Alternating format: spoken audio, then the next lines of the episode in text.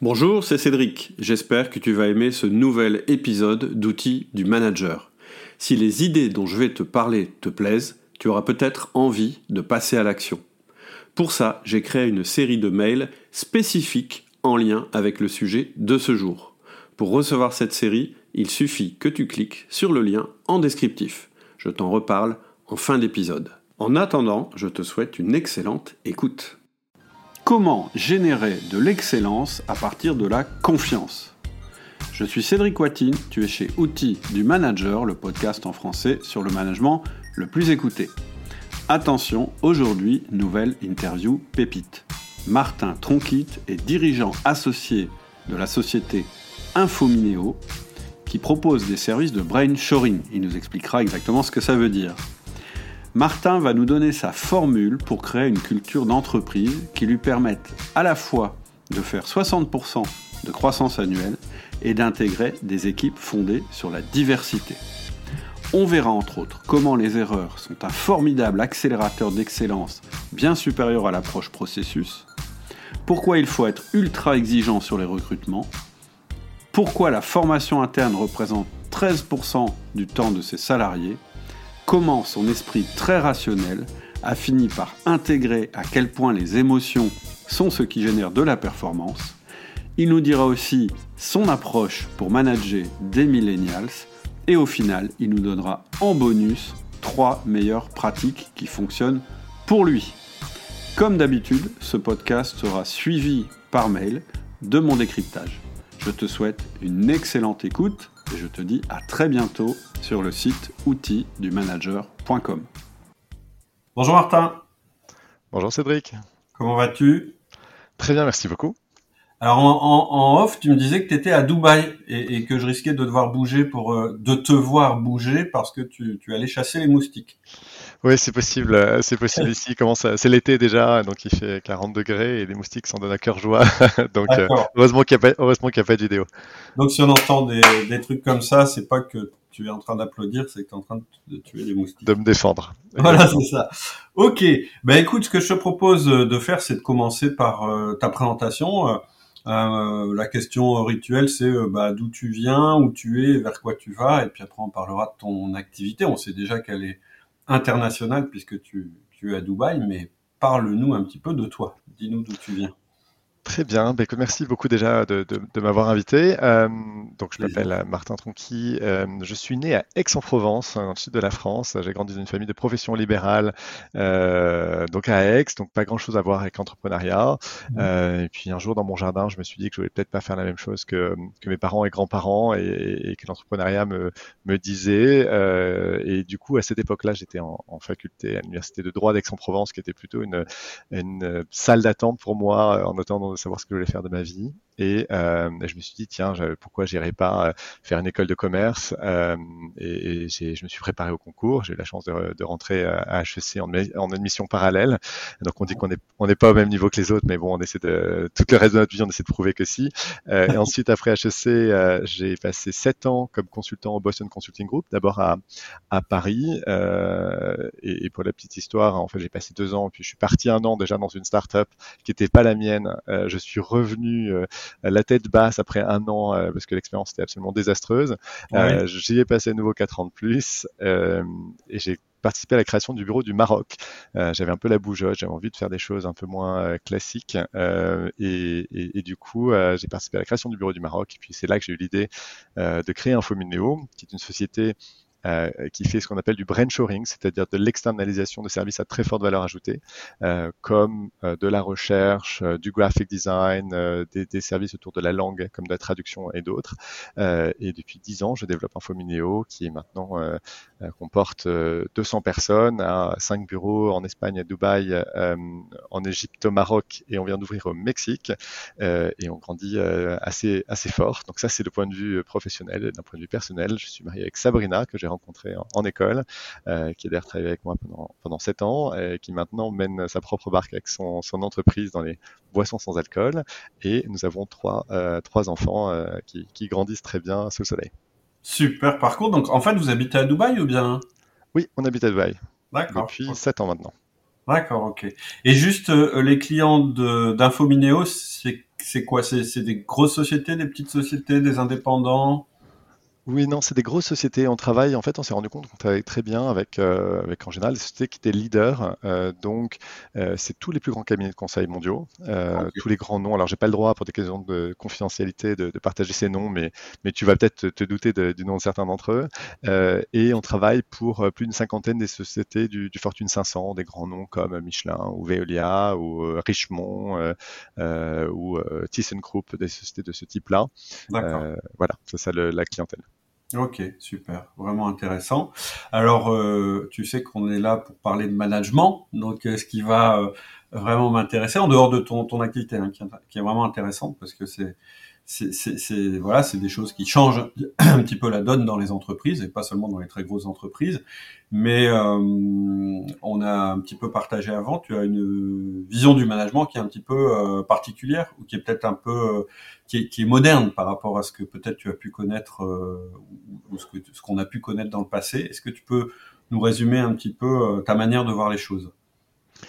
Euh, oui, je dirais pas que c'est atypique, effectivement c'est plus moderne, c'est que le management est un peu poussiéreux dans certains, euh, certaines entreprises et en particulier dans les pays dans lesquels on est présent, ça a un management qui reste très très vertical avec euh, une déification du, du, PDG qui reste dans son bureau, qui donne des tâches à faire aux autres et qui, et qui est là pour prendre la lumière.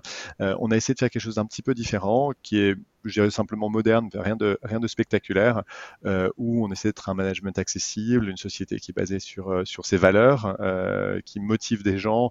On est plus une équipe plutôt que une, entreprise, une entreprise verticale. J'essaie autant que possible d'être en anglais, on dit un servant leader, c'est-à-dire un leader qui est au service de son équipe pour les aider à se développer, à grandir. Euh, et on essaie de, faire ça, le tout dans des pays euh, où la culture de l'entreprise n'est pas forcément très développée, comme le Maroc et l'Égypte, euh, où il y a une grosse défiance par rapport à l'autorité, euh, vu les, systèmes politiques. Et donc, ça demande du, doigté pour, motiver les gens et les, faire performer. Jusqu'à présent, en tout cas, ce que nous disent nos clients, c'est que ça marche plutôt bien. D'accord. Et en fait, c'est un avantage concurrentiel pour vous d'avoir cette forme de management? Vous communiquez beaucoup euh, pour, pour, enfin, du côté recrutement? Oui, très clairement. Euh, c'est euh, la plupart des expériences professionnelles que les gens ont euh, au Maroc et encore plus en Égypte, je pense, sont pas forcément très satisfaisantes. c'est un peu brutal. S'il y a un problème, c'est toujours la faute du salarié et autres, avec une je sais pas, des, horaires fixes, en pointe, euh, ce genre de choses qui sont pas très épanouissantes dans le monde du travail. Et nous, comme on n'est pas du tout comme ça, on, préfère la responsabilité individuelle, on donne de l'autonomie aux gens euh, et autres. Ça nous permet d'assurer un certain nombre de, choses. On est, je pense, très attirant euh, pour des jeunes diplômés notamment la génération euh, euh, qui sort maintenant d'école, qui sort depuis quelques années, attendent pas du tout la même chose que, les précédents. Et un autre élément qui est intéressant, c'est euh, les femmes. Dans, dans, ces pays dans lesquels on, travaille beaucoup, depuis lesquels en fait on produit nos services, hein, c'est pas forcément là où sont nos clients, les femmes sont en général peu intégrées au monde du travail. Et nous, on a plus de 50% de femmes euh, chez nous parce qu'on leur donne de l'autonomie, du respect, qu'il n'y a aucune discrimination sur les salaires. Et, finalement, c'est rien d'exceptionnel, mais c'est de ne pas faire les erreurs que font les autres nous suffit pour, euh, nous différencier. Et on est, je pense, un des employeurs les plus attractifs euh, dans, chacun des pays dans lesquels on est présent. Ok, c'est intéressant cette vision de dire on est attractif juste parce qu'on fait pas les erreurs et, en fait c'est souvent la, voie ce qu'on appelle la, voie négative, c'est-à-dire la voie de dire je fais pas les erreurs et c'est pour ça que je suis bon Yeah. On n'a pas de baby-foot au rez-de-chaussée et on n'a pas de, piscine à balles, mais on n'a pas besoin de ça pour, euh, pour, pour être attirant. On a des niveaux de salaire qui sont, euh, qui sont bons, qui sont positionnés par rapport au niveau au, marché. Et d'ailleurs, un point qui, qui, je pense, est très très important chez nous, et c'est le discours que je tiens depuis le premier jour à nos salariés, c'est qu'ils viennent, ils vont gagner de l'argent, très bien, euh, mais c'est pas en début de carrière qu'ils vont euh, devenir riches, mais en revanche, ils vont devenir riches de l'apprentissage qu'ils ont. Donc, on investit énormément dans la dimension formation et on se rend compte que c'est ce qui compte le plus pour les jeunes diplômés. Et je pense que c'est vrai euh, dans les pays dans lesquels on est présent, mais aussi dans les autres pays.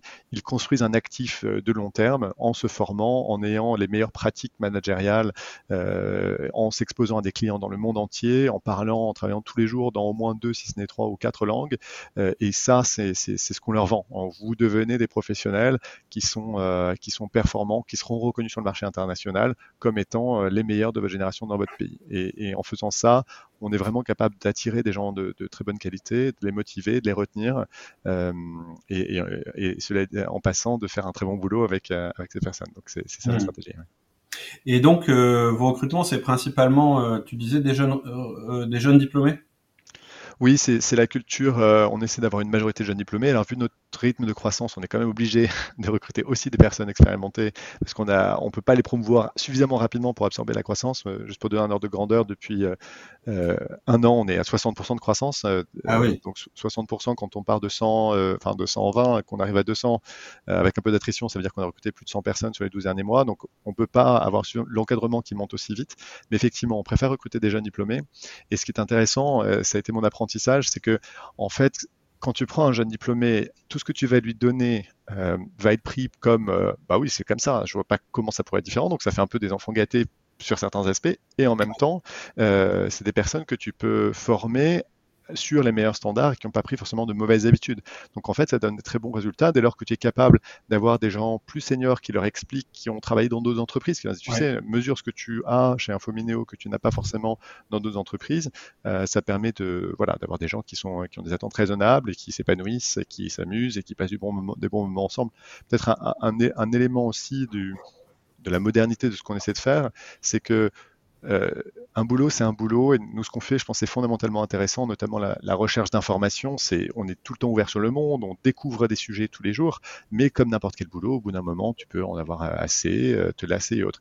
Et on investit pas mal sur la dimension euh, humaine et relationnelle, du fait que, ben, il quand tu viennes au bureau, tu aies du plaisir à rencontrer les, gens que, tu vois, donc une ambiance sympa. On, investit énormément sur la diversité, ça c'est aussi assez atypique. On pense que avoir des gens d'horizons différents, euh, c'est important. Alors la diversité, c'est bon, les, les, genres. Hein. On a des hommes, on a des femmes, on a évidemment différentes orientations sexuelles, qui à nouveau dans les pays dans lesquels on est, n'est pas forcément quelque chose de couramment admis. Mais on a des, expatriés. On a toujours dans tous nos pays entre 10 et 15% d'expatriés.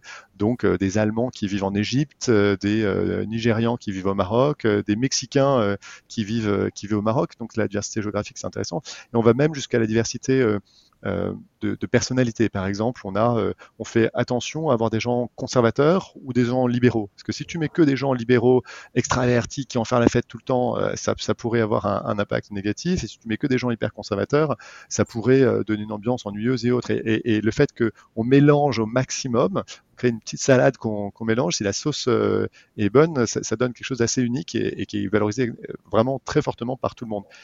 donc, donc voilà, c'est on est très proactif là-dessus.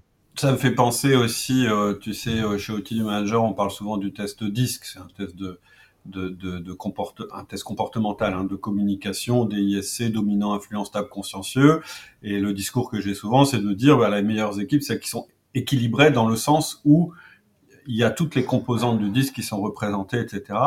Et à ça, on m'en pose souvent, oui, mais euh, le problème, c'est que quand tu mets un dominant et un stable dans la même équipe, euh, c'est très compliqué qu'ils se comprennent parce qu'ils ont des, des, tempéraments différents.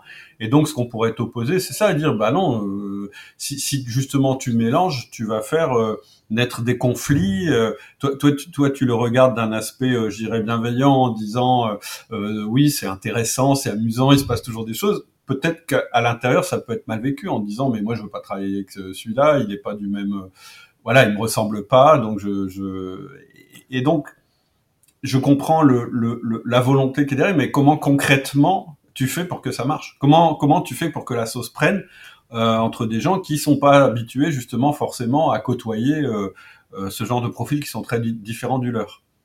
Alors, je, crois que j'ai deux niveaux de réponse pour toi. Le premier, c'est il y a ce qui se passe en interne, ce qui se passe en externe. Nous, clairement, on privilégie ce qui se passe en externe, dans le sens où la diversité interne permettra de produire un travail de meilleure qualité, parce que les gens comme ils sont différents, seront plus créatifs, euh, parce que pour chacun des clients, tu auras des gens qui ont l'expertise qu'ils veulent, le tempérament qu'ils souhaitent, etc. Euh, et oui, c'est peut-être un peu plus de, de, de, de, complications en interne, un peu plus de potentiel de conflit, quoique, parce que finalement, si tu mets deux personnes extraverties, leur, leur euh, très extraverties, très libérales, très tout ce que tu veux, leur potentiel de clasher est forcément, est, élevé, alors que que, la diversité. Donc, ça, c'est le, euh, le premier élément. Le deuxième élément, c'est qu'on a euh, fait un effort sur les valeurs, euh, et ça, c'est très intéressant. les valeurs, pour moi, c'est un peu des règles de prise de décision, des règles de comportement. Tu leur dis, voilà, nous, quand vous avez un choix à faire, c'est ces choses-là qui sont importantes.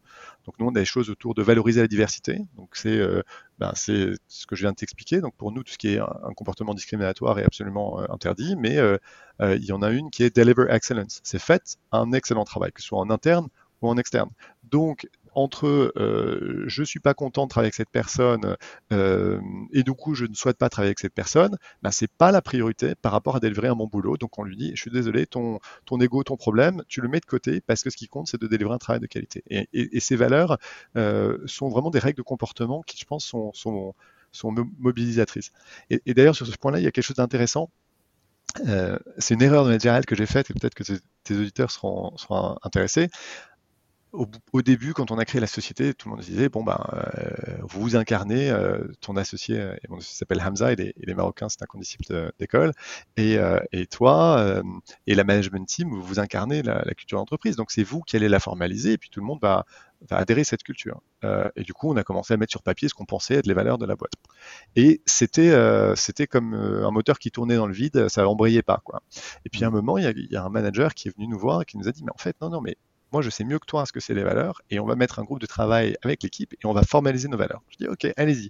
Et ils ont sorti quelque chose qui était une, bien, bien meilleure version de, des valeurs de la boîte que ce que nous on avait été capable de, sortir. Et ça m'a appris que dans pas mal de cas, euh, en fait, il faut que tu acceptes de donner la propriété de ta boîte à tes salariés parce que c'est eux qui l'incarnent plus que toi. Et ça, c'était euh, un apprentissage très intéressant. Et depuis, euh, depuis peut-être 4-5 ans qu'on a fait ce travail, tout le monde est très aligné sur ces valeurs qu'on n'a pas bougé d'un iota parce qu'elles avaient été vraiment très bien, très bien faites. À ton avis, euh, pourquoi? Pourquoi, quand tu confies le pourquoi c'était meilleur que ce que vous vous aviez pensé? Puisque finalement c'était quand même vous les porteurs du protégé c'était c'était quand même le, le, la, le, la team euh, enfin, enfin c'était la direction quand même qui avait décidé qui est ces valeurs. Et finalement au moment de les exprimer c'est pas vous qui les exprimez le mieux. C'est compliqué, je sais pas. C'est comme quand tu as, moi j'ai trois enfants, donc tes enfants, tu leur donnes à eux des valeurs, tu leur donnes des guidelines, tu leur suggères de faire telles études euh, et autres. Mais à la fin, c'est eux qui savent mieux. Parce que c'est eux qui vivent dans leur corps, qui vivent dans leur cerveau et autres. Et, aujourd'hui, euh, il y a 99% euh, de la boîte euh, qui ne sont pas les fondateurs. Donc il y a beaucoup, beaucoup plus de gens qui réfléchissent à ce que c'est cette boîte qui ne sont pas les fondateurs que les deux fondateurs. Donc donc c'est peut-être ça, c'est simplement ils y pensent plus, ils l'incarnent plus, ils le vivent au quotidien. Et, et, après, il y a ce, côté, euh, ce côté intéressant de mettre son ego de côté. C'est-à-dire, quand tu es fondateur, c'est toi, c'est ta boîte, ça t'appartient et autres. Et il faut accepter que ça devienne un, corps social différent, une société. Une société, euh, étymologiquement, c'est pas euh, une propriété, c'est une société. C'est des gens qui se regroupent autour d'un but en commun. il faut accepter que tu n'es pas de, de, voilà, tu, tu, es là pour organiser, pour aider à la prise de décision, mais c'est pas toi qui l'incarne, plus toi en tout cas. Ouais, euh, presque ce que ce que tu peux être fier de ce que tu as fait au début quand c'est toi qui l'as créé, mais je trouve que c'est encore plus un motif de satisfaction et de fierté quand finalement ça se prolonge et ça se développe sans que toi tu y aies à intervenir. Je trouve que c'est même valorisant pour le dirigeant aussi que de pouvoir dire non mais voilà j'ai une équipe formidable, euh, à la limite il respecte encore plus les valeurs que ce que moi j'aurais imaginé etc. Je trouve que c'est même encore plus satisfaisant et c'est vrai pour un manager aussi d'ailleurs. Oui, tout, à, fait, tu as, raison. L'autre jour, j'ai eu une expérience très, euh, très marquante. Euh, j'étais en réunion avec, euh, avec mon équipe et on faisait un travail sur, sur comment on fait du business développement. Et il y avait un ami qui est, qui est un facilitateur pour nous aider à, cette réflexion et dont la question en début de réunion, c'est comment vous vous sentez? C'est pas comment ça va, mais c'est comment vous vous sentez, quel est votre état émotionnel? Et moi, au moment où il m'a posé cette question, ce qui m'est venu spontanément, c'est je dis, j'ai l'impression d'être un grand-père, un grand-père qui regarde ses petits-enfants, qui les voit évoluer, qui les voit discuter, s'entendre, rire, euh, faire des projets ensemble, et qui regarde ça avec bienveillance et calme. Et j'ai trouvé que c'était un sentiment extrêmement, euh, extrêmement agréable, se sentir un peu spectateur plus que être le centre d'attention, le, centre d'un système. Et ça, ça c'est, enfin, c'est ce que je considérais être une réussite. C'est pas forcément l'ampleur de ce que tu réalises, que le fait que voilà, il y ait quelque chose qui soit autonome, des gens qui passent des bons moments, qui gèrent un projet. Et, voilà, ça m'a vraiment, enfin, le, dire à ce moment-là, ça m'a, ça m'a ému en fait. Et j'avais, j'avais pas réalisé avant de le, formaliser que c'était l'état d'esprit dans lequel j'étais. Tu fais souvent appel à des facilitateurs, facilitateurs externes ou, c'est une pratique courante?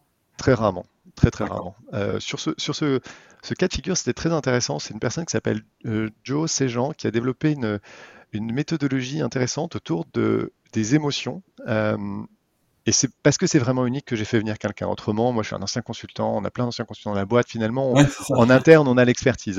Et, et ce, cette, ce, ce, cette approche, ça consiste à dire que les comportements sont expliqués plus par les émotions que par la raison. Euh, on a tous envie de croire, les managers en particulier, qui ont fait des écoles de commerce, d'ingénieurs et autres, que ben, euh, parce que les chiffres disent quelque chose, le comportement va être ce que tu attends. Et la réalité, c'est qu'en fait, les gens réagissent en fonction de leurs émotions, comment ils ressentent les choses. Et quand tu euh, essaies d'agir euh, pour provoquer certaines émotions chez les gens, tu peux potentiellement obtenir des résultats euh, euh, très, favorables. Et tu peux le faire avec, avec une recrue. quelqu'un qui arrive dans ta boîte, comment tu veux qu'il se ressente? Ben, Si tu l'accueilles très bien, que les gens lui disent bravo, félicitations, bienvenue, tu vas potentiellement faire en sorte que cette personne soit beaucoup plus fidèle à, ta boîte. Si euh, ton client ressent qu'en fait tu travailles dans son intérêt et que c'est pas une relation transactionnelle toi ou moi, mais que tu travailles ensemble dans la même direction, potentiellement il va développer une relation beaucoup plus suivie avec toi dans la durée. Et donc on a fait un travail là-dessus et j'ai trouvé ça euh, fascinant et, ça délivre des résultats. Ça, fait un peu pipeau comme approche, tu vois, de se dire ah, les émotions, comment les gens ressentent et autres. Et, et en fait ça à ce stade, ça donne des résultats extrêmement concrets et extrêmement, euh, extrêmement importants. C'était une dimension euh, intéressante. Mm. Je dirais même que tu peux partir en fait des comportements que tu estimes positifs pour créer ta valeur et ta culture d'entreprise. Tu n'es pas obligé de faire un truc qui part effectivement des valeurs pour dire donc comme euh, on, veut que ces valeurs soient respectées, alors on demande ces comportements. Tu peux faire exactement l'inverse, dire tiens, j'ai observé tel comportement, tel comportement, tel comportement dans l'équipe, ça correspond à nos valeurs, et donc ces comportements correspondent à ces valeurs. En général, c'est plus puissant de partir du concret et de ce qui se passe vraiment, en valorisant ce qui se passe bien et en dévalorisant ce qui se passe mal, pour créer la culture d'entreprise. Tout à fait, c'est peut-être pour ça que ça a été mieux fait quand c'est venu de l'équipe plutôt que de venir du management. Hmm. Parce que ça vient des actes. Euh, comment tu fais euh, donc j'ai bien euh, ma question initiale. On, s'est un peu éloigné du sujet, mais c'est vraiment, vraiment un sujet intéressant la culture d'entreprise. Donc tu nous dis, bah quand on a la culture d'entreprise, quand on a les valeurs, etc. Eh bien, c'est ce, comment on va dire, ces valeurs communes qui permettent que des gens de diversité multiples puissent fonctionner ensemble. En fait, c'est ça le liant. C'est ça qui va faire que les gens vont être productifs tout en étant différents, vont être complémentaires parce qu'ils sont différents. Mais comment tu fais euh, comment tu fais pour t'assurer que la culture est respectée? C'est-à-dire que alors il y a deux il y a deux choses. Premièrement, tu es le garant des valeurs dans ton entreprise. Donc comment tu fais pour que ces valeurs euh, euh, soient respectées au quotidien? Donc quelle action tu mets en œuvre? Mais comment tu as un retour par rapport à ça sur ton action? Comment tu sais que finalement les, valeurs sont respectées en tant que dirigeant. D'accord. Euh, écoute, je ne suis absolument pas le garant des valeurs. Euh, je pense que c'est totalement distribué. Je pense que chacun est garant des valeurs. Si moi, je m'égare, je fais quelque chose qui n'est pas en lien avec nos valeurs, le stagiaire qui a rejoint il y a une semaine est légitime à me le dire et à, à me faire réfléchir et changer dessus. Donc je pense qu'au contraire, les valeurs, par définition, c'est abdiquer son pouvoir de dire à tous les autres, voilà, on a codifié la façon dont vous voulez se comporter et tout le monde en est responsable. Euh, Comment tu fais que ça soit mis en, œuvre? Alors nous, on a fait pas mal de choses là-dessus. On a, euh, on changé pas mal de processus euh, pour faire en sorte que les valeurs soient, euh, soient intégrées. Par exemple, le processus d'évaluation, avant, c'était sur des compétences formelles. Est-ce que mm. tu sais faire un Excel? Est-ce que tu sais rechercher dans telle base de données et autres? Euh, Maintenant, dans les processus d'évaluation, tu as aussi bah, dans quelle mesure ton comportement est conforme à notre valeur de euh, euh, d'être une valeur qui est être la solution. Dans quelle mesure tu es celui qui apporte toujours des solutions quand il voit des problèmes Et ben, on l'évalue dans les processus d'évaluation. On fait aussi ce qu'on appelle des, enfin, des petits déjeuners où on a des gens de différentes seniorités qui vont échanger sur des situations particulières et au regard de ses valeurs. donc, ils vont prendre un cas, ben voilà, j'ai eu tel client qui m'a demandé de faire ça, j'ai pas trouvé ça éthique, comment je réagis, comment j'aurais pu réagir. Donc, on échange, on essaie de le rendre aussi, aussi vivant que possible. Donc, c'est pas vraiment des, trucs que tu mets dans des cadres et que tu mets sur un mur et que tu oublies. On essaie au quotidien de changer les processus, de changer les évaluations et, autres. Et, et, et, du coup, il y a aussi des décisions que tu prends qui sont marquantes. Euh, je dirais deux principales. Une sur les salariés, c'est-à-dire que on vire rarement pour la compétence, mais on vire pour les valeurs. C'est-à-dire la compétence, si quelqu'un n'a pas la compétence, c'est nous qui avons, eu un problème, soit au moment du recrutement, soit qu'on n'a pas suffisamment formé la personne. Donc fondamentalement, c'est pas de sa faute. Ça, c'est le principe de base. Après, si après, une période de temps, ça ne s'améliore pas, euh, ok, mais euh, voilà. Et par contre, sur les valeurs, on, on vire. Donc, quelqu'un qui est discriminant, insultant vis-à-vis des femmes ou autre, c'est dehors. Merci, au revoir. Et pareil pour les clients assez régulièrement en travaillant euh, euh, à nouveau. Euh, la plupart de nos clients sont aux États-Unis, en France, en Allemagne, en Italie et autres, mais on a des clients au Moyen-Orient par exemple. Et il y a certaines entreprises dans lesquelles les, les, valeurs sont pas forcément alignées. Et quand j'ai des femmes qui vont voir des, des clients et que ces clients disent non, non, moi je veux parler à l'homme et je veux parler au boss, ben on dit, je dis, mais non, c'est pas grave, on va pas travailler ensemble et, et il faut. Et, et, quand tu sélectionnes bien tes clients et du coup bien tes équipes, finalement plus de, tu, limites les conflits euh, par rapport aux valeurs. C'est clair. C'est intéressant, c'est qu'en fait, finalement, on voit bien qu'il n'y a pas de frontière entre euh, les valeurs euh, que tu as à l'interne dans ton entreprise et les valeurs que tu projettes à l'externe et que tu es obligé d'être cohérent. Tu es obligé de, de, de, presque choisir tes clients aussi en fonction des valeurs que tu défends en interne. Ça, c'est intéressant. tu parles de l'évaluation. Donc, moi, ce que j'ai compris, c'est quand tu évalues quelqu'un, tu l'évalues à la fois sur sa ou plutôt sur ses résultats probablement, mais aussi euh, sur sa capacité à être en conformité, on va dire, avec les valeurs de l'entreprise. Ils sont évalués à quelle fréquence, en fait, les salariés chez vous? Euh, C'est deux fois par an. Deux fois par an euh, deux fois par an de manière formelle, avec un comité de carrière dans lequel on décide des promotions, mais c'est, il y a énormément de discussions euh, intermédiaires. L'idée, c'est que le principe de base, c'est que quand tu reçois ton évaluation, rien ne doit être une surprise. Rien ne doit euh, euh, pas avoir été discuté avant. Donc, on, investit pas mal de temps là-dessus. par exemple, quand quelqu'un a des dimensions qui sont notées faibles une fois, on fait en sorte qu'il y ait des points intermédiaires avant la prochaine évaluation pour s'assurer du progrès et que le principe des évaluations, pour moi, c'est que c'est un miroir. C'est-à-dire que c'est un miroir dans lequel tu te regardes et tu regardes tes forces et tes faiblesses. C'est pas euh, le manager qui se défoule et qui se fait plaisir. C'est au contraire, c'est un, cadeau fait à la personne de manière à ce qu'elle puisse progresser. Euh, et, donc l'idée, c'est que euh, si le miroir est correct, si on définit des bons plans d'action, tu ne devrais jamais voir deux fois la même chose. et c'est ça qu'on essaie de, faire. C'est vraiment pour un outil de développement beaucoup plus qu'un outil de, on va dire, de management pour décider des promotions ou autres. D'ailleurs, les, les compétences et la capacité d'être promu sont parfois assez différents. C'est pas parce que tu es excellent dans ton job et que tu as coché toutes les cases dans ton job que tu seras bon dans le prochain. Donc il y a quand même, on essaie de décorréler un peu les deux, euh, dire comment tu es, c'est pas la même chose que ton potentiel de, progression. Tout à fait. En fait, quand tu parles de miroir, euh, c'est peut-être euh, c'est le concept de feedback, c'est-à-dire que tes managers sont engagés à régulièrement, le plus fréquemment possible, donner un retour à la personne, à la fois sur sa performance et son attitude.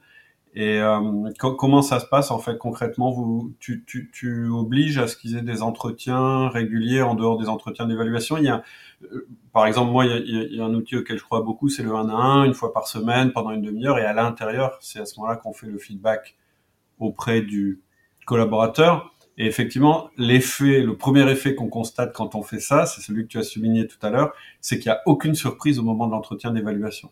C'est-à-dire que le manager comme le, et d'ailleurs, on peut même s'amuser à comparer l'auto-évaluation avec l'évaluation et souvent elles sont très similaires puisqu'il y a eu tous ces micro-conversations qui ont lieu avant la grande conversation qui est, euh, qui est euh, l'évaluation. Oui, alors sur, le dernier point de l'auto-évaluation versus l'évaluation, le, le, problème qu'on a, c'est à nouveau dans les cultures dans lesquelles on opère, il y a quand même un, ah. une, une, culture de la négociation. Euh, et donc, si tu demandes aux personnes de s'auto-évaluer, elles auront tendance à vouloir mettre des choses qui te font sentir mal. Euh, donc, euh, ah, j'hésite, j'hésite. en fait, ça dépend beaucoup du niveau de maturité, euh, de maturité des personnes. On a des personnes avec lesquelles ça serait aucun problème, mais quelqu'un qui est chez nous depuis six mois, qui vient d'un environnement dans lequel ces, ces, ces, notions sont pas forcément assimilées, va considérer que c'est une zone de négociation et de conflit. C'est comme une question que, que qu'on posait un moment, qu'on a arrêté de poser, c'est dans les entretiens de recrutement, quelle est ton attente salariale? Euh, en fait, nous, on a une grille de salaire. Donc, de toute façon, que tu me dises que ton attente, c'est de 10 ou de 20, ma, grille, c'est 15. Donc, ça sera 15. Mais si tu m'as dit que c'était 20, tu vas te dire que je t'ai pas écouté, d'une part. Mmh. Euh, et d'autre part, tu vas dire que, euh, que mon salaire est trop faible, alors même que tu gagnais 12 avant, tu vois, mais tu as voulu tenter une négociation. Donc, c'est le type de question dont je suis pas sûr qu'elle soit très très utile. Quant au, au, fait de comment on fait que ce dialogue existe, euh, on n'a pas de processus formel là-dessus. le seul point, c'est quand quelqu'un a une mauvaise évaluation, oui, formellement, trois mois après, il est rappelé à son manager d'avoir un entretien euh, intermédiaire, mais la réalité, c'est que ça se passe beaucoup plus fréquemment. On a des liens où les managers parlent euh, aux personnes travaillant avec eux tous les jours, et on ne l'a pas formalisé parce que ça dépend énormément des cas. Euh, tu as des analystes qui sont très autonomes, qui sont là depuis plusieurs années, qui n'ont pas besoin d'avoir un feedback par semaine ou d'un point par semaine. Il y en a d'autres, au contraire, qui ont besoin de parler trois fois par semaine. Et donc, je voudrais pas trop graver dans la pierre qu'il y ait une forme de fréquence et autres. Euh, donc, euh, pour l'instant, on le laisse à la liberté des managers et des analystes, qui d'ailleurs sont tout à fait libres de demander des feedbacks, et ça se passe plutôt bien. Ok, Super. Est-ce que tu, tu, veux parler de comment tu manages euh, On en a parlé un petit peu des cultures différentes dans les pays euh, où tu opères. Euh, D'ailleurs, c'était vraiment intéressant cette anecdote sur la culture de la négociation. Tu vois, j'aurais pas, j'aurais pas pensé. Moi, ce que je constate en fait euh, quand je mets en place ça, c'est au contraire que souvent le, la personne évaluée, elle se sous-évalue en général. Tu auras, tu, auras, tu auras un, truc qui est très classique, c'est que les hommes vont tendance à se surévaluer, les femmes ont tendance à se sous-évaluer. euh, non, mais ça, typiquement, c'est un biais euh, qui, dont il faut tenir compte. Donc, euh, c'est pour ça que l'auto-évaluation n'est pas forcément un, bon point. Mon, mon épouse a fait, il y a deux ans, l'INSEAD, et elle a fait des, des, des, des cours sur, sur le management entre genres, entre euh, hommes-femmes. Euh, et, une des personnes qui faisait le cours disait, bah voilà, moi, si je veux évaluer un homme, je prends ce qu'il me dit, je divise par deux. Si je veux évaluer une femme, je prends ce qu'elle dit, je multiplie par deux. Ah, et donc, euh, donc, donc, il faut tenir compte de ces biais. Quand il y a d'autres éléments de culture, parce qu'il y a des gens qui viennent de pays différents, un Allemand va être très arche dans ses évaluations, dans sa propre auto-évaluation, alors que peut-être un Italien sera beaucoup plus relax. Donc, nous, on a tellement de diversité que c'est un peu compliqué De, de, de faire ça. Ouais, je comprends. Intéressant.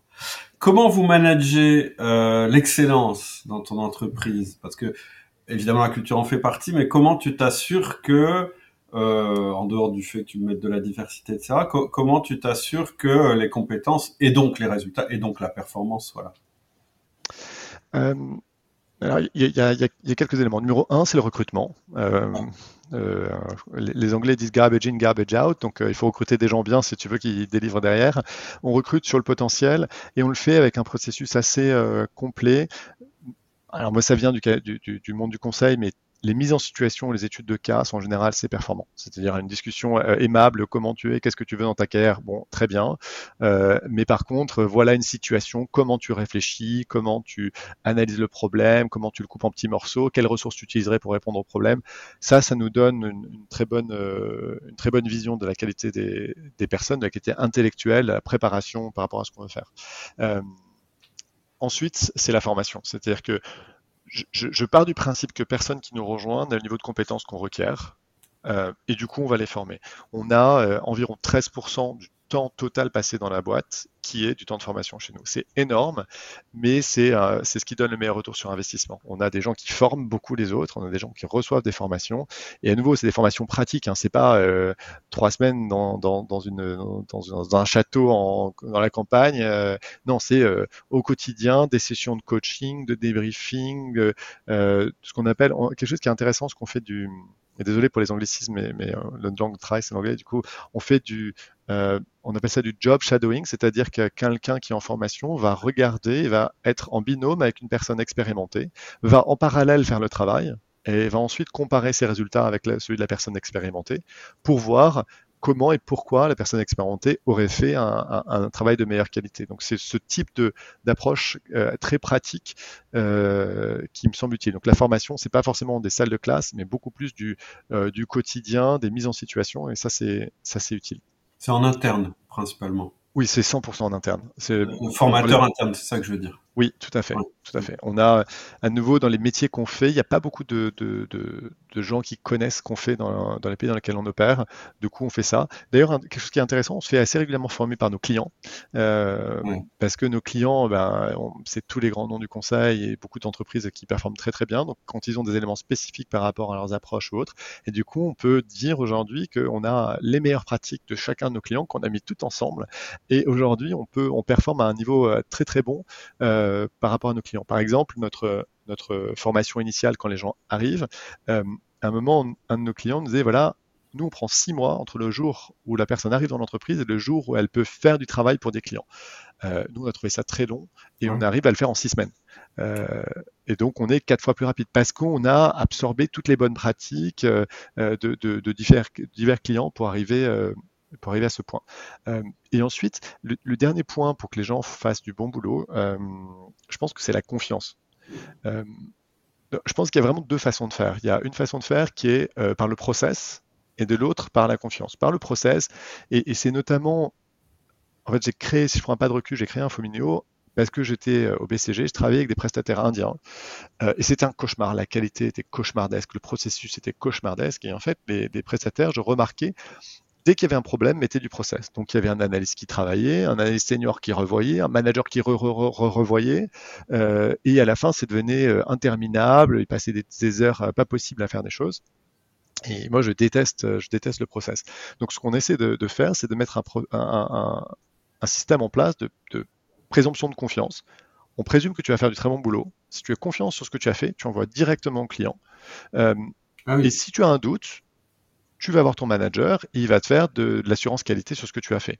Euh, et évidemment, les managers vont être plus proactifs sur des personnes qui sont euh, nouvelles dans l'entreprise, pas encore en confiance. Et au fur et à mesure, ils vont lâcher complètement euh, les analystes.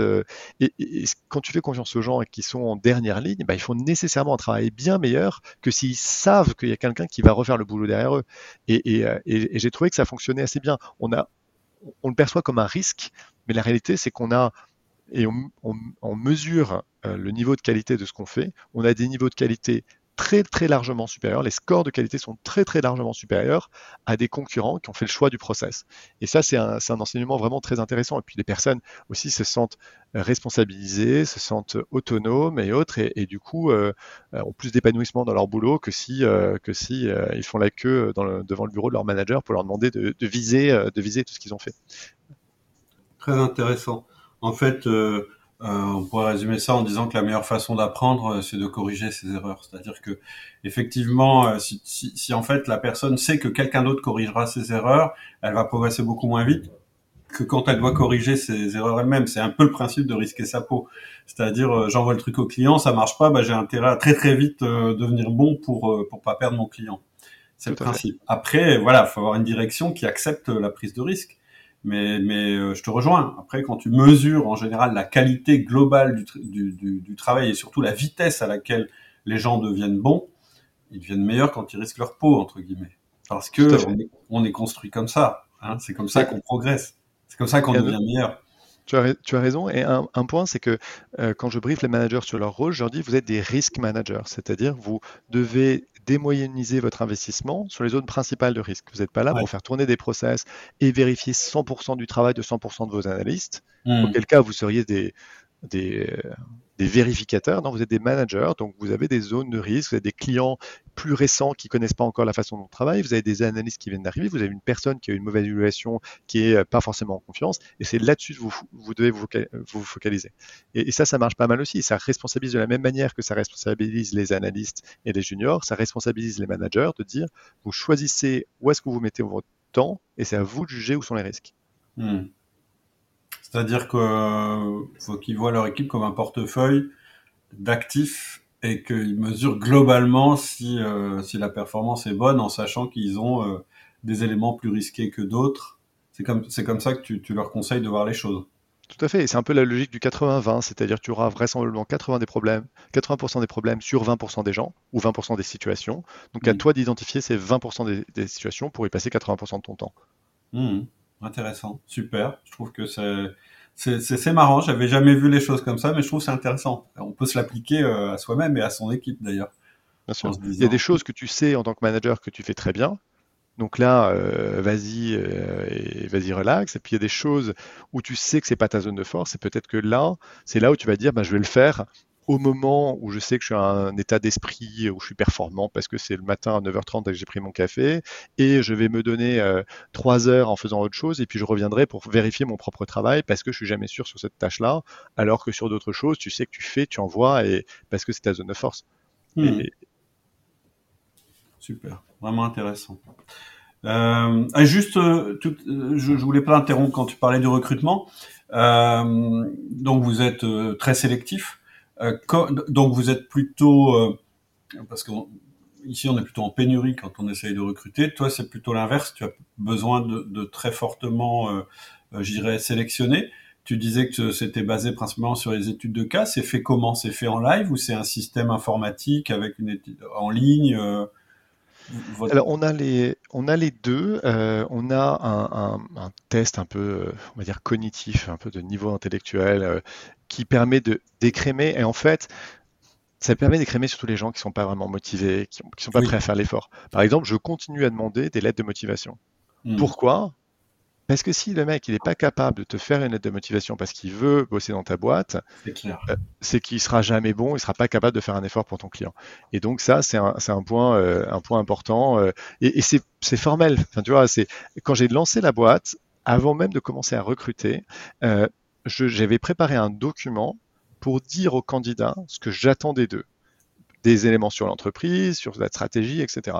Première chose que je faisais euh, quand je les rencontrais, c'est je leur posais des questions sur bon, est-ce que tu as bien lu le truc, est-ce que tu as compris, est-ce que tu as des questions pour moi? Si manifestement ils avaient survolé, c'était un document de 5 pages, bah, pour moi c'était un signe, euh, extrêmement négatif. Euh, donc voilà, on sélectionne sur ça, euh, et c'est surtout un processus d'élimination. Pour moi, les premières étapes du processus de recrutement, c'est l'élimination. Tu veux juste pas perdre de temps avec des gens qui sont pas prêts à perdre leur temps pour toi. Ensuite, c'est un processus positif de sélection. Et là, c'est je passe du temps, des heures avec les personnes à faire ces études de cas, à aussi avoir des questions autour des valeurs, euh, en disant bah, dans telle situation, qu'est-ce que tu fais? Et on met des, fait des mises en situation liées à nos, euh, à nos six valeurs, euh, de manière à s'assurer du fit à la fois intellectuel et de compétences, mais aussi du fit d'un point de vue euh, d'un point de vue culturel. Donc ça, c'est euh, c'est sur le sur le recrutement. Et euh, peut-être pour rebondir sur quelque chose qui est, tu me dis moi, on, on est en pénurie euh, et vous, c'est pas forcément le cas.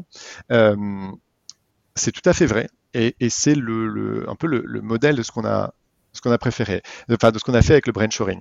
Le, le brainshoring, c'est moi qui ai inventé le terme, donc tu n'es pas censé l'avoir connu avant. Euh, mais l'idée, c'est de se dire que l'offshoring, ça a toujours été quelque chose sur des tâches à faible valeur ajoutée. Donc Ouais. euh, tu donnes un process euh, bête et méchant à suivre. Mon hypothèse, c'est que sur la Terre, il y a environ 8, millions de, 8 milliards de cerveaux, pardon, que ces cerveaux sont répartis à peu près équitablement partout, et qu'aujourd'hui, quand on est une entreprise qui fait des tâches intellectuelles complexes, on va utiliser euh, un pool de personnes dans un rayon de 20 km autour de, de là où on est, souvent dans des grandes agglomérations, euh, dans des pays très développés.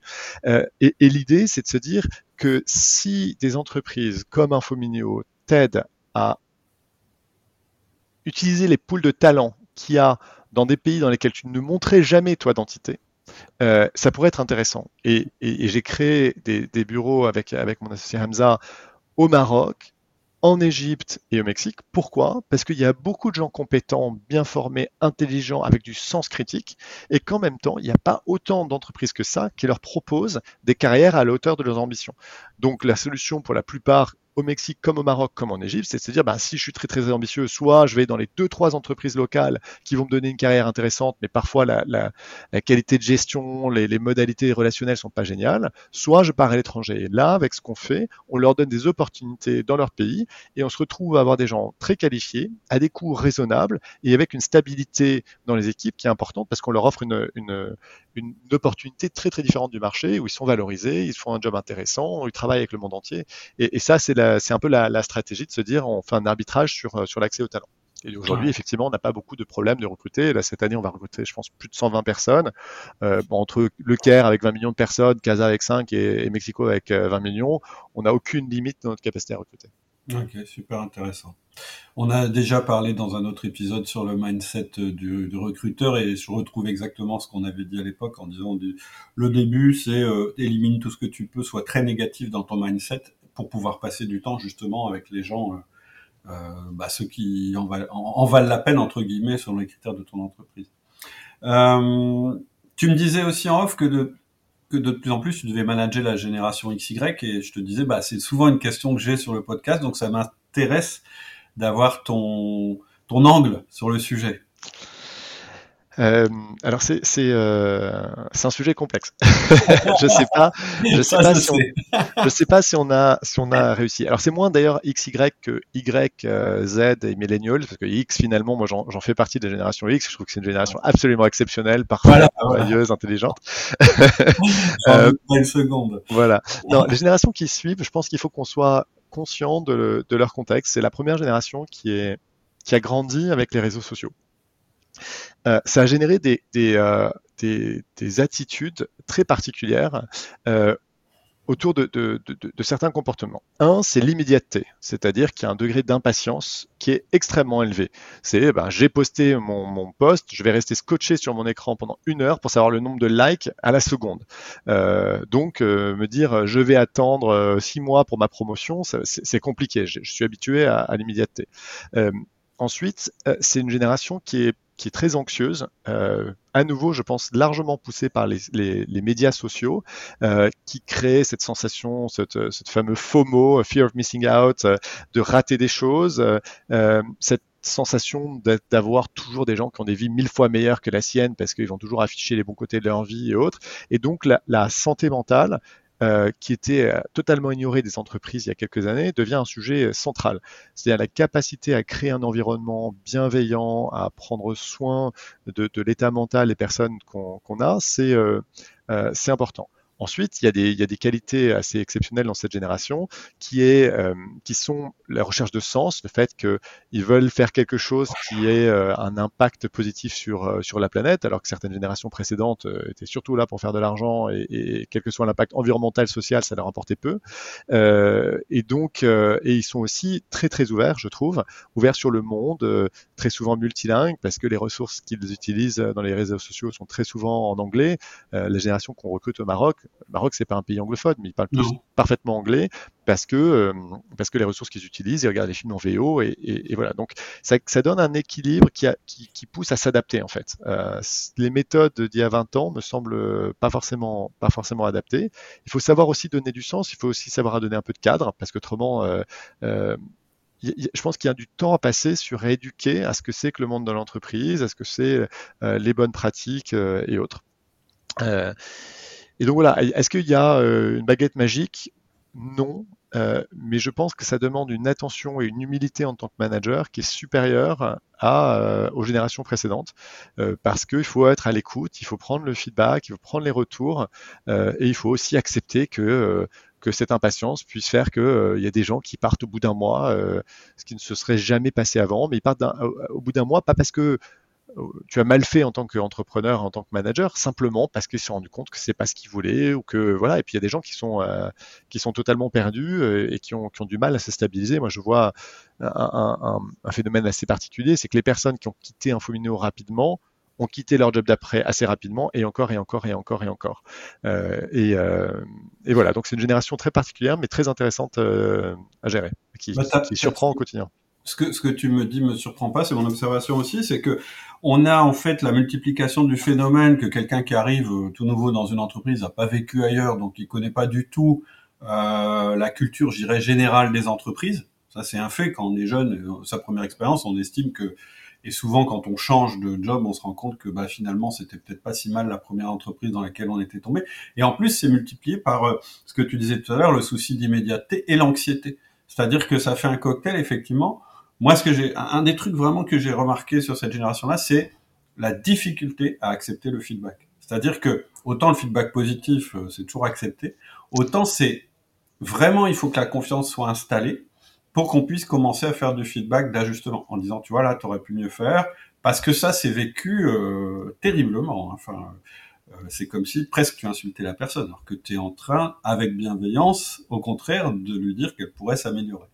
Et, euh, et, et, et, euh, et, en fait, c'est ce que je retrouve, le sens et le cadre, en fait, c'est ce qu'on c'est ce qu'on doit donner pour essayer de les, stabiliser. Et c'est pour ça que je te demandais tout à l'heure si tu avais des, des rituels de, tu vois, plus fréquents pour ces gens-là, de, de en fait, pour créer de la confiance et créer de la relation avant de commencer à critiquer le travail et, à essayer de le rendre meilleur. Euh, Alors, ce que j'ai vu aussi, c'est ce que tu as dit tout à l'heure, ça c'est très très vrai, c'est le mélange en fait des générations qui, qui fait que ça se passe le que, que ça se passe mieux avec les millennials. C'est ce que c'est ce que j'ai moi. Oui, tout à fait. Bah, il faut qu'ils voient des gens qui ont progressé. C'est ça la preuve. En fait, toi, tu peux leur raconter ce que tu veux. S'ils voient la preuve de gens qui ont progressé, qui se sont adaptés, qui ont rencontré des difficultés, qui ont rebondi et autres, c'est important. Pour, rebondir sur ce, que, euh, sur ce que tu disais, je pense que la façon dont le feedback est donné est essentielle. Je ne pense pas qu'ils aient du problème avec le feedback, mais ils ont du problème avec la critique. Euh, donc, si tu fais, tu crées déjà un environnement autant bienveillant que possible. Euh, euh, c'est important. Et ensuite, les techniques, alors même si je ne suis pas très fort pour ça, mais de communication non violente sont, sont intéressantes. Euh, qui est de dire, en fait, j'ai ressenti quelque chose en voyant ton travail. C'est la vérité, elle est soit dans le fait de ce qui s'est passé, soit dans ma perception. Tu ne peux pas challenger ma perception. Donc, on va avoir une discussion à deux niveaux. Euh, un, est-ce que ce que tu as fait, c'est le meilleur de ce que tu aurais pu faire, etc. Et finalement, mon but, c'est pas d'avoir raison et toi d'avoir tort. Je te laisse juger. Et finalement, on n'est pas obligé de mettre les gens face à leurs problèmes et leur faire dire Ah, j'ai merdé là-dessus pour qu'ils le réalisent. Et là, tu es très bien. Et ensuite, voilà, voilà la perception. Voilà comment tu aurais pu me manipuler à penser autrement. Et c'est pas un mauvais, un mauvais point. Et, et ça, ça, ça, ça, fonctionne relativement bien. J'ai vraiment changé beaucoup dessus depuis environ deux ans. J'étais réputé être très dur, euh, très objectif, tu sais, le, français très rationnel, euh, voilà. Et j'ai changé mon, fusil d'épaule et ça se passe mieux.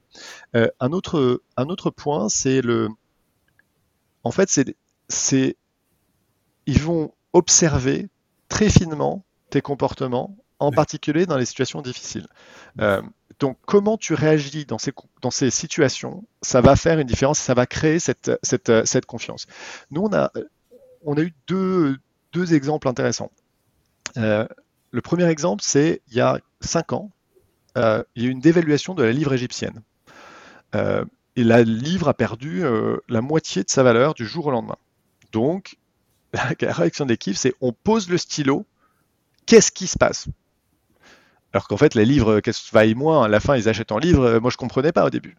Euh, et du coup, on leur a dit, écoutez, euh, voilà la situation, voilà comment on l'analyse.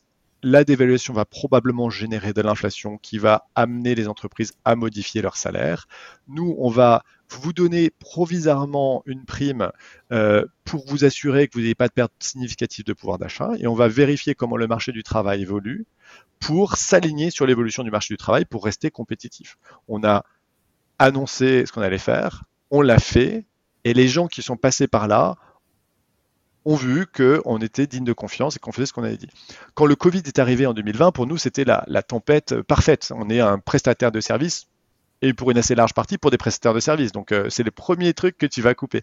Donc on dit, ça va, on a fait des scénarios où on pouvait perdre jusqu'à 20-30% de notre chiffre d'affaires. Qu'est-ce qu'on a fait? Euh, on, on, a parlé à l'équipe en disant, voilà, on voit ce truc qui arrive, objectivement, on ne sait pas comment ça va se terminer, mais voilà comment on va réagir. On a dit, écoutez, euh, on peut, première chose qu'on va faire, c'est qu'on va couper ce qui coûte à personne. Donc, on va euh, négocier nos loyers, on va négocier avec nos fournisseurs pour baisser les prix. Euh, voilà, ça, de toute façon, c'est de la bonne gestion, qu'il y ait le Covid ou pas. On aurait dû le faire depuis des années. Ensuite, on a dit, vous avez des droits, vous avez des choses, par exemple des vacances que vous n'avez pas déjà prises. On va vous pousser à prendre ses vacances. Euh, donc, là, nouveau, rien, c'est à périmètre constant, vos rémunérations ne changent pas et autres. On va pousser des, à prendre des vacances euh, tant que euh, tant qu'il y a moins de travail. Cela dit, euh, on, on, leur a dit d'ailleurs que l'objectif principal, c'était de sauver la boîte et deux, de sauver le maximum d'employés. Que la rentabilité venait en deuxième, euh, priorité sur, ce cas particulier. Euh, donc on avait priorisé les, enjeux. Ensuite, on leur a dit, ben, on va peut-être pousser certains d'entre vous à prendre des congés sans solde, soit sur une base volontaire, soit sur une base euh, pas volontaire. Ensuite, on va commencer à licencier. Et voilà sur quels critères on va le faire sur les critères de performance. Et on a annoncé étape par étape, et tous les 15 jours, on a fait un point. Où est-ce qu'on en est? Et la réalité, c'est qu'en fait, on a eu besoin de rien faire de tout ça, sauf euh, négocier avec nos fournisseurs, qui était un acte de bonne gestion. Et on a fini, on a fini l'année avec, euh, avec une croissance de, de d'une dizaine de pourcents euh, qui est contre toute espérance. Et, et, ça, à nouveau, parce que quand tout va bien, c'est pas là où on a la, la capacité en tant que manager à, à, à, gagner de la confiance, parce que bon, tout va bien, mais quand ça va mal. Quand, quand tout va bien, tout le monde est bon. Voilà, tout le monde est bon, tout le monde est content. Mais c'est quand ça va mal. Euh, et donc ça, ça a, été, euh, ça a été marquant pour établir cette confiance. Et donc derrière, avoir du dialogue ou quand on donne un feedback, les gens comprennent que ça soit dans leur intérêt et que ce n'est pas juste le manager qui se défoule euh, et autres.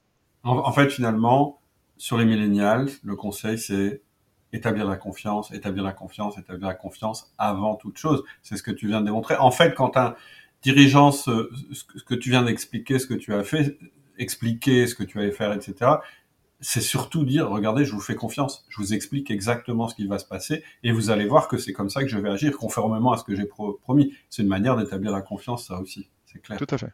Je pense qu'il y a un scepticisme assez fort oui. de cette génération par rapport à l'autorité, qui se renforce, nous, par le fait d'être dans des pays dans lesquels l'autorité est déjà contestée. Ouais. Euh, et du coup, oui, euh, l'autorité, elle s'impose pas, elle se, euh, elle se gagne. Et on essaie de faire ça. Et, et par exemple, avoir des relais d'opinion, c'est essentiel. C'est-à-dire que quand ça vient des deux managing partners, c'est pas la même chose que quand les messages sont passés par des gens qui sont plus proches d'eux, des managers de niveau 1 au niveau 2. Donc, on essaie d'avoir cette, cette communication qui passe étape par étape. Et, et, oui, on investit pas mal de temps à communiquer, à faire passer les messages et autres, mais, euh, mais c'est essentiel. Mmh. Ce que j'avais aussi constaté, c'est qu'assez vite, ça gamberge et ça part dans des, dans, dans des, euh, c'est-à-dire que si on communique pas régulièrement, on, est vite surpris par, euh, le, comment je vais dire, à quel point le, le, le millénial en question peut gamberger et partir dans, dans des rumeurs ou, dans des constructions où on se dit mais comment il peut penser ça?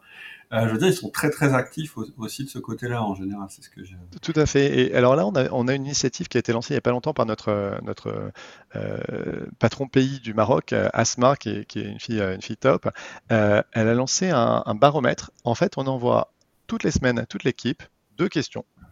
Comment vous vous sentez et comment vous vous sentez aidé par votre management et vous avez la liberté de mettre un commentaire.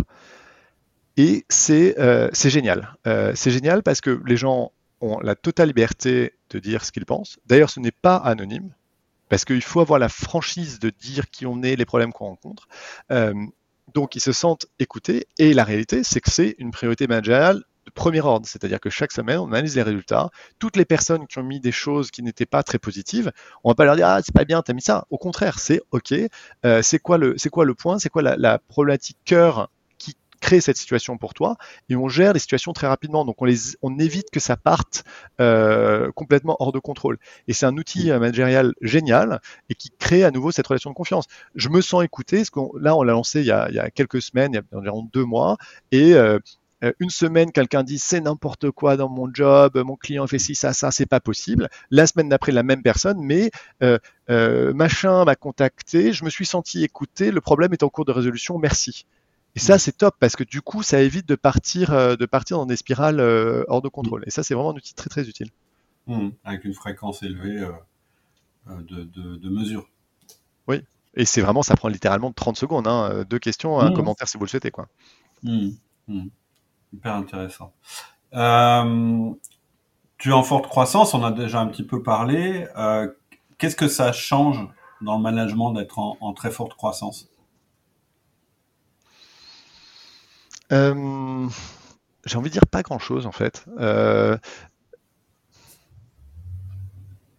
Est-ce que c'est parce que vous étiez déjà structuré et, et, câblé pour la croissance? Parce que moi, je vois quand même des entreprises où, où, où une fois que c'est parti en croissance, elles sont pas préparées et quelque part, euh, ça repart immédiatement en décroissance.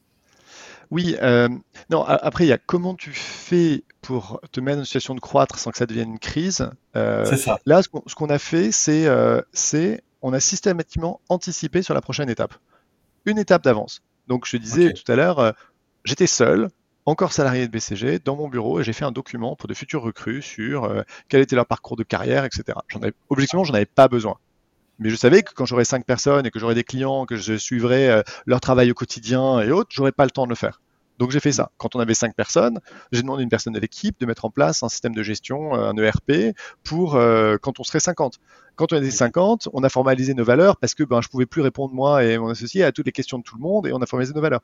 Et, euh, et étape après étape, on a essayé d'être, se dire, c'est quoi ce dont on n'a pas encore besoin, dont on aura besoin demain? Euh, et ça, c'est très utile. Donc, on est prêt, euh, on est prêt à, à, anticiper. Par exemple, là, euh, le recrutement, on recrutait une quinzaine de personnes par an il y a deux ans, 60 l'année dernière, on va être à plus de 120 cette année. Ah, bah, la première chose qu'il faut faire pour anticiper ça, c'est recruter des gens dans ton équipe de recrutement. Donc tu recrutes des recruteurs. Et là, on a doublé la taille de l'équipe de recrutement en un an. Et, et, ça aide. Alors après, je ne vais pas dire qu'on en avance sur tous les sujets, parce qu'il y a des sujets que tu n'anticipes pas et, bon, tu te tombes dessus.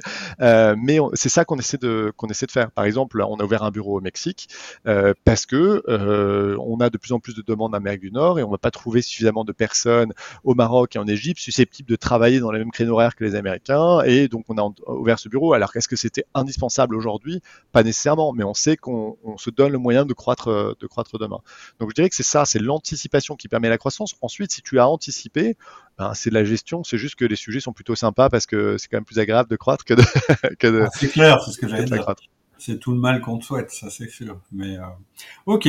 Est-ce que en tant que manager, parce que toi tu tu es manager, même si euh, tu as des managers qui travaillent pour toi, tu es manager. Les difficultés que tu as rencontrées, c'est une question assez classique que je pose, mais euh, et, et, je dirais peut-être des difficultés qui t'ont fait évoluer. Écoute, le, j'ai pendant longtemps euh, pensé que ma façon de faire, c'était la bonne façon de faire.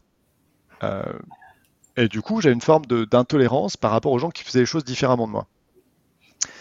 Et, moi, je suis hyper cartésien, rationnel, euh, très très peu très peu d'émotionnel dans ma prise de décision. Mmh. et puis en fait, je me suis rendu compte qu'il y avait d'autres façons de faire qui fonctionnait très bien. Par exemple, euh, mon associé Hamza, lui est très différent. Moi, je suis hyper extraverti, lui, il est introverti. Lui, il prend du temps pour réfléchir avant de dire les choses. Moi, je dis les choses et après, je réfléchis. Euh, et je me suis rendu compte que, voilà, qu'en tant que manager, tu es celui qui doit s'adapter aux autres et plutôt que l'inverse. Euh, parce que tu es censé avoir plus de maturité par rapport à ça. Donc ça, c'est une leçon que, une leçon que j'ai que j'ai appris et qui me rend beaucoup plus serein. Euh, par exemple, enfin, même si j'ai jamais été très agressif ou très énervé, mais je pouvais me mettre dans une situation de stress relativement élevée quand quelque chose n'allait pas comme je le souhaitais. Maintenant, je suis beaucoup, beaucoup plus zen en disant, mais on va voir ce que ça. Si les personnes sont bien intentionnées, se sentent mises en confiance et autres, ça devrait bien se passer. De faire une hypothèse que ça devrait bien se passer plutôt que c'est une, une, hypothèse que ça va mal se passer, c'est un vrai changement d'attitude. Et je pense que tout le monde le, tout le monde le perçoit. Et il y a un autre point, je pense, enfin, il y a, peut-être deux autres points. Un, c'est de, de demander du feedback c'est dans des organisations, quand tu es le, au sommet de l'organisation, entre guillemets, personne n'ose vraiment te parler. Il y a toujours un agenda, quoi. Euh, et il faut trouver une ou deux personnes mm. qui n'ont pas peur de toi et qui vont mm. te dire les choses avec enfin, franchise. Donc moi, pendant sept ans, j'ai eu ma femme qui était très très franche avec moi, qui n'avait aucun problème.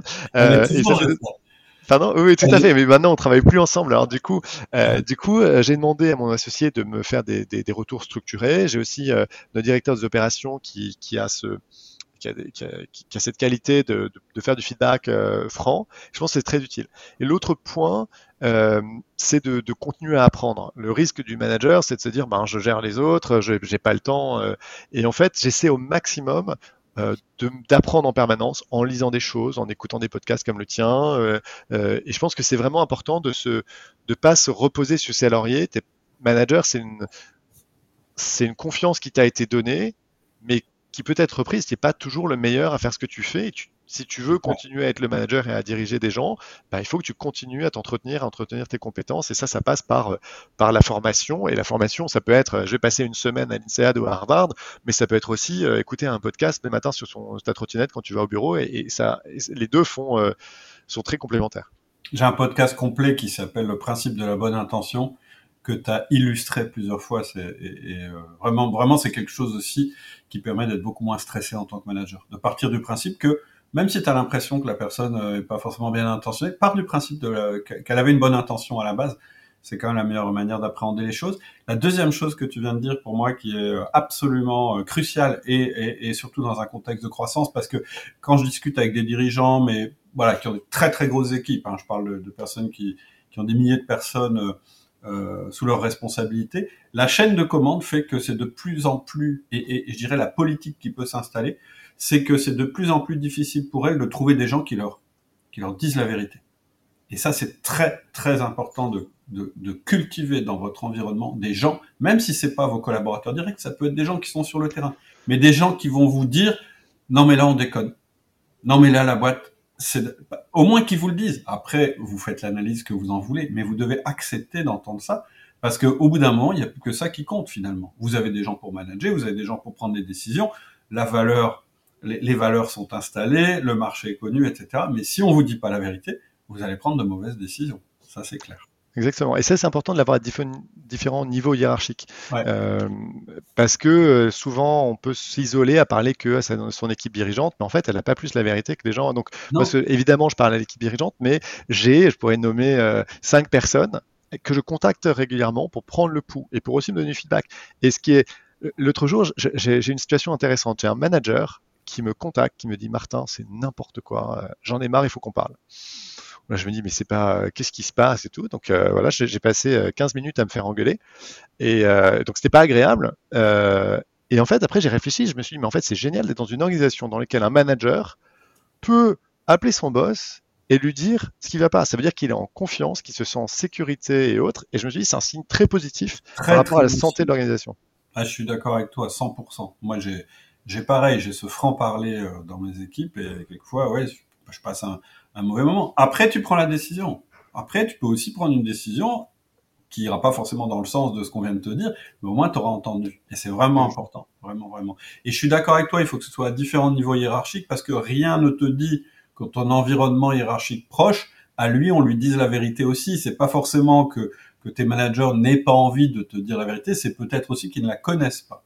Donc c'est après l'interprétation, hein, c'est le, le, le, téléphone arabe, c'est-à-dire que si ça passe d'un niveau à un autre niveau à un autre niveau, tu es sûr que le message qui arrive à toi est totalement différent du message initial. Donc, euh, donc moi j'essaie de faire des choses comme ça. Euh, par exemple, ce que je demande systématiquement aux personnes qui ont rejoint la boîte il n'y a pas longtemps, systématiquement, c'est OK, pendant deux mois ou un mois, tu prends des notes et après on fait, tu me fais une restitution. Je veux savoir ce que tu penses, qui t'a choqué, parce qu'après, ça va devenir habituel. Tu, tu seras plus capable de prendre du recul. Moi, je ne suis pas capable de prendre du recul. C'est impossible pour moi. tout ce qui est là me paraît normal. Mais si toi, tu arrives et que tu vois des choses et tu dis, mon Dieu, qu'est-ce qui se passe? Je dois le savoir. C'est le principe du rapport d'étonnement, en fait. Quand tu as un recrutement, un mois après, tu te mets un rendez-vous avec la personne ou deux mois. effectivement, il faut qu'elle note au fur et à mesure, parce que si elle te fait le brief deux mois après, elle a déjà oublié tout ce qui l'a étonné. Hein. Ça va. Tout à fait. Ok, écoute, super conversation. J'ai euh, euh, une dernière question à te poser, un petit peu la question euh, traditionnelle. Moi, j'aime bien qu'on finisse. tu vois, les gens qui ont eu le courage de nous écouter jusqu'à maintenant, on va leur donner tes pépites. Ce serait quoi tes trois pépites que tu aurais envie de partager avec des managers de tous les niveaux qui nous écoutent? Les trois choses les plus importantes aujourd'hui après ton avec l'expérience que tu as, qu'est-ce que tu as envie de leur restituer comme euh, chose importante ou conseil que tu pourrais euh, délivrer? Alors, ce n'est pas tant des conseils, parce que je ne veux pas me positionner comme ça, mais en dire, ce qui a marché pour moi, euh, numéro un, c'est commencer par soi. C'est un peu. pas mal. On te dit, tu commences par toi, tu es un égoïste. Non, en fait, quand tu commences par toi, tu te rends disponible aux autres. Commencer par toi, c'est savoir ce qui est important pour toi sais pas, ça peut être la qualité de ton alimentation, euh, faire du sport régulièrement, euh, euh, méditer, passer du temps avec tes amis, passer du temps avec tes enfants et autres. Et je pense que c'est important. Ceux qui se sacrifient, qui se mettent en situation de burn-out, qui disent non, mais ma boîte ou ma famille ou ma boîte est plus importante que tout le reste, je pense que c'est une énorme erreur. Pour moi, pour mes salariés, c'est très très clair que si mes enfants sont malades, c'est eux qui ont la priorité et c'est pas la boîte. Et que si voilà, donc euh, je fais plein de petites choses. Je nage 10 minutes par jour, euh, c'est pas euh, prend pas énormément de temps, mais euh, voilà. Et je refuse le meeting qu'on me met à l'heure à laquelle je me nagerai parce que je sais que je serai pas disponible et dans un bon état d'esprit esprit, un bon état physique toute la journée. donc commencer par soi, tant physique que mental, et, et, notamment la vie de famille, c'est très important. En tout cas pour moi, c'est très important. J'ai trois enfants relativement jeunes et je veux les voir grandir et passer du temps.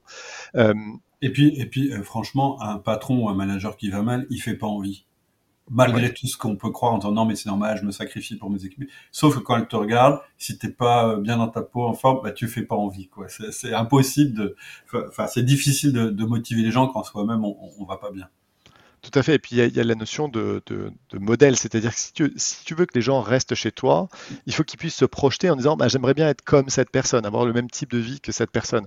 Si les gens se disent non mais c'est un fou furieux, euh, euh, jamais, euh, il voit jamais sa famille, il dort 4 heures par nuit, et, il marche au whisky, voilà, ça leur fait pas forcément envie. Ils vont peut-être chercher d'autres horizons. Mmh. deuxième point. Alors ça, c'est un truc qui m'est très perso, c'est peut-être le fait que j'ai été consultant ou, autre, mais je déteste perdre mon temps. Euh, et j'ai organisé ma vie pour maximiser deux choses qui sont importantes pour moi. Un, ma vie de famille, et deux, le, boulot et le temps que je passe au boulot. Pour moi, il y a des choses qui sont mais totalement inutiles. Euh, le passer une demi-heure par jour dans sa bagnole dans le trafic euh, à écouter France Info pour la huitième fois me paraît totalement inutile. Donc j'essaie d'éliminer euh, euh, tous les temps morts. Euh, et donc, quand j'ai choisi un bureau à Dubaï, c'est un bureau qui est à 8 minutes en trottinette de ma maison parce que je passe pas trop de temps dans les transports. par ailleurs, c'est mieux pour l'environnement aussi et c'est quelque chose auquel je suis assez sensible. et pendant que je suis sur ma trottinette, qu'est-ce que je fais? Bah, J'écoute des podcasts. Je me suis rendu compte que, que dans une semaine, j'étais capable de trouver entre 3 et 5 heures dont je ne savais même pas que ces heures existaient. Euh, donc, donc voilà, j'élimine euh, les temps morts, je vise l'efficacité euh, et de plus en plus je fais ça avec les gens aussi, c'est-à-dire qu'il y a des personnes qui te donnent de l'énergie et autres, il y a des gens qui t'en absorbent c'est vrai des, activités, c'est vrai des personnes, donc j'essaie de voir des, choses qui vont me qui vont donner l'énergie. et ensuite, le dernier point, c'est celui que je faisais tout à l'heure, c'est apprendre, hein. c'est continuer à se stimuler. Ton, rôle en tant que manager, c'est finalement de donner la confiance aux gens pour qu'ils aient pas besoin de toi, euh, pour que ton rôle, ça soit de réfléchir à ton business, euh, d'innover, de penser au futur et autres. Et, ça, tu as besoin d'être nourri, tu as besoin d'être nourri de, euh, de podcasts, de lire des bouquins, de voir des amis, de, de networker, etc. Donc la logique d'apprendre au maximum, de générer des idées, trouver du temps pour réfléchir, c'est c'est essentiel. D'ailleurs, un peu le lien entre le point 2 et le point 3, c'est le temps pour réfléchir. Donc, toute la journée, j'absorbe de l'information. Du boulot, des podcasts que j'écoute, des livres que je lis, des conversations que j'ai avec des amis ou avec ma femme.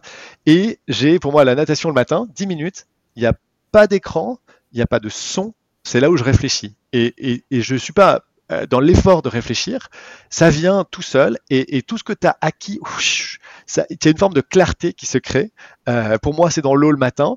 Pour d'autres, ça sera autre chose. Mais je pense juste prendre un moment calme, 10, 15, 20 minutes par jour pour digérer tout ce que tu as mis dans ton cerveau. C'est aussi quelque chose que je trouve hyper efficace. Et quand j'arrive au bureau, après avoir nagé, avoir euh, vu mes enfants et autres, j'arrive, j'ai toujours deux, trois idées, deux, trois trucs que je veux lancer parce que j'ai pris le temps de ce temps au calme. donc voilà mes, mais bonne pratique. Je pense aussi que c'est vachement agréable pour tes collaborateurs aussi de voir que quand tu arrives au bureau, tu es reposé, tu as des idées, tu es positif, etc. Moi, j'ai dit, euh, je dis souvent, si vous, êtes crevé, que vous n'avez pas le moral, etc., n'allez pas au bureau, hein, vous allez pourrir tout le monde. Donc autant, euh, autant faire autre chose. Puis j'aime beaucoup euh, ce que tu as dit aussi en disant on peut toujours trouver 3, 3 5 heures par semaine. C'est un peu le principe aussi 20-80 de l'organisation. Tu es très très efficace sur... si tu réussis à être très efficace sur 20% euh, de ton temps, alors tu peux être beaucoup plus détendu sur le reste et beaucoup plus disponible aux autres. Il y a ça aussi. Ou aux pensées, ou à la vision que tu es en train de construire, ou au livre que tu es en train de lire, etc. Tout à fait. D'ailleurs, il y a un point, euh, c'est, euh, te dis, tu es entrepreneur, tu vas bosser 80 heures par semaine. Mmh. Ben non, en fait. En fait, bah les, gens qui sont là, l'autre jour, je voulais prendre un rendez-vous avec un client. il m'a dit, bah recontacte-moi dans trois mois, je suis hyper busy. Bon, trois mois après, je lui renvoie un mail et me dit, et c'est une semaine, il m'a dit, contacte-moi en juillet.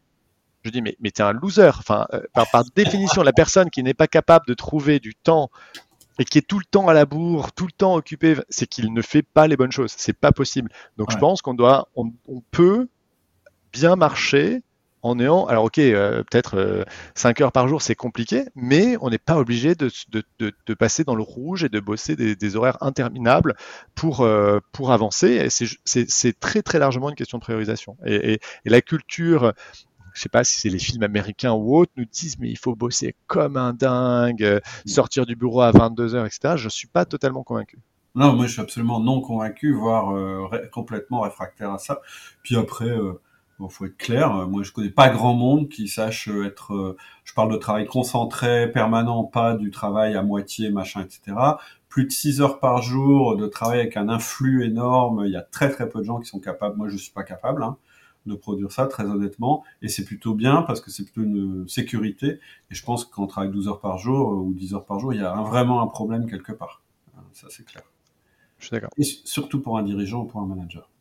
Du coup, merci, merci beaucoup de nous avoir donné ton temps qui est si précieux, on vient de le dire.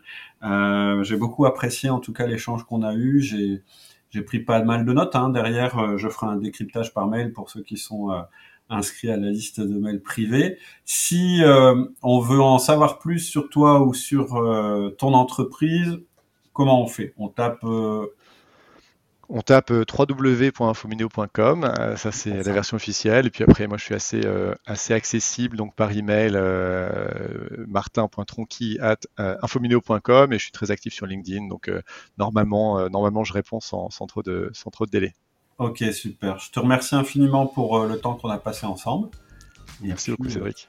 Je te, tu pars, tu pars en, week-end? Oui, là, c'est la grande fête de l'Aïd. Donc, on a trois jours fériés consécutifs. Donc, tu vois, quand je, quand je raccroche euh, de ce podcast, j'ai cinq jours devant moi pour profiter de ma famille. Eh ben, écoute, c'est tout ce que je te souhaite. À bientôt. Merci beaucoup. Au revoir. Au revoir. J'espère que tu as aimé cet épisode et que tu as eu des déclics et des prises de conscience. C'est l'objectif de ce podcast. Si c'est le cas et que tu vas aller plus loin avec moi pour passer à l'action, parce que sans action, la réflexion ne sert à rien, je te propose une série de mails spécifiques qui sont en lien avec le sujet abordé par cet épisode. Ils vont te permettre de bien ancrer les idées et de passer à l'action. Et si tu veux aller encore plus loin, je te proposerai une formation. Il te suffit de cliquer sur le lien en descriptif et de me donner ta meilleure adresse email. À bientôt. Salut.